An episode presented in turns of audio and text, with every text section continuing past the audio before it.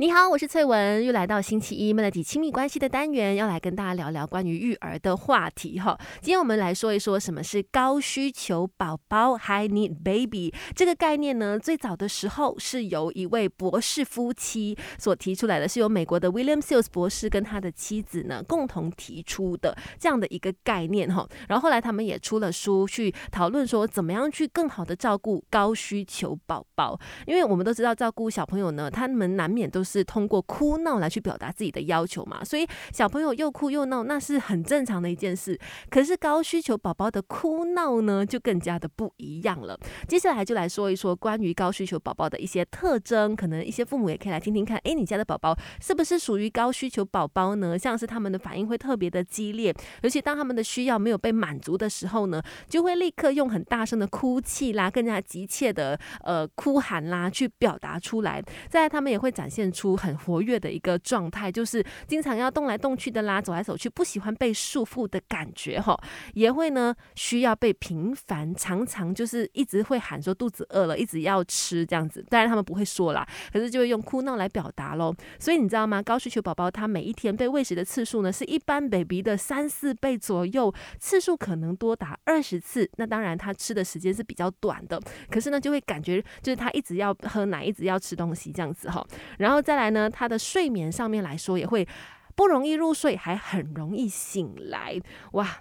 然后再加上呢，他的这个情绪是可能特别敏感的，一点点可能不太稳定的环境啦，或者是当他们的这个呃熟悉的环境被打扰的时候呢，他们就会很容易做出抗议。在白天的时候呢，很容易受到惊吓；晚上的时候呢，难以安顿下来。还有就是这这类型的宝宝呢，会让你觉得分身乏术，因为他们一直要妈妈抱着，要爸爸抱着哈，所以根本就是放不下来的。那这一些症状种种听起来，如果都有的话，可能你家也有一个高。高需求宝宝，等一下跟你聊更多。Melody 教养小孩学问多，Melody 亲密关系一起学更多。继续今天我们在 Melody 亲密关系要来聊的高需求宝宝。高需求宝宝呢，很多时候他们不只是单纯的要求，而是迫切的要求。只要他们想要呢，就会马上放声大哭大喊，大声抗议。反正他的行为是非常的明显的，让你感觉到他当下想要那个东西。所以说，真的照顾高需求宝宝真的是特别特别累。类的，如果说你家里也有一个高需求宝宝的话，千万不要觉得灰心哦，因为高需求宝宝也有一些优势哦。只要有适度的引导呢，就能够让刚才我所提到的他的这些特征呢，变成他们的这个优点。比如说，睡眠时间虽然比较少，间接来说就是他的精力比较旺盛嘛，所以呢，让高需求宝宝在成长的过程当中，他有比其他宝宝更多的精力去学习和探索。另外呢，情绪上他们虽然是比较敏感一点点，可是呢，也相对来说他们是比较有同理心，更加懂得去体会别人的感受。如果在爸爸妈妈充满爱的环境之下长大的话，那么高需求宝宝一定能够成为善解人意、有着非常好人缘的孩子的。重点就是怎么样去好好的照顾他们、引导他们呢？教养小孩学问多，Melody 亲密关系一起学更多。